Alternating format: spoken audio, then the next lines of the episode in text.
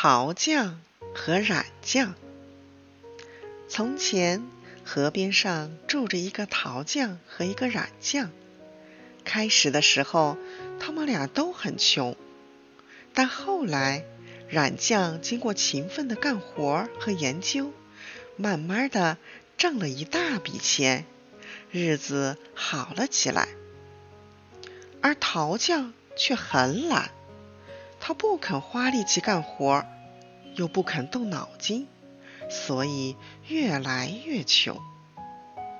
陶匠很妒忌染匠，就想出一个坏主意陷害染匠。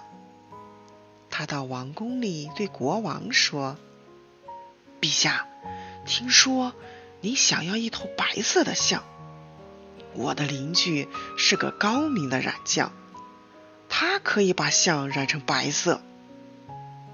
国王听了很高兴，立即召染匠进宫。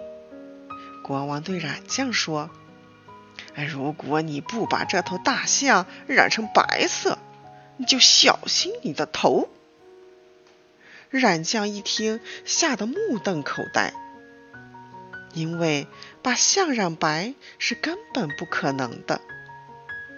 这时，他看见陶匠在一旁冷笑，顿时明白了。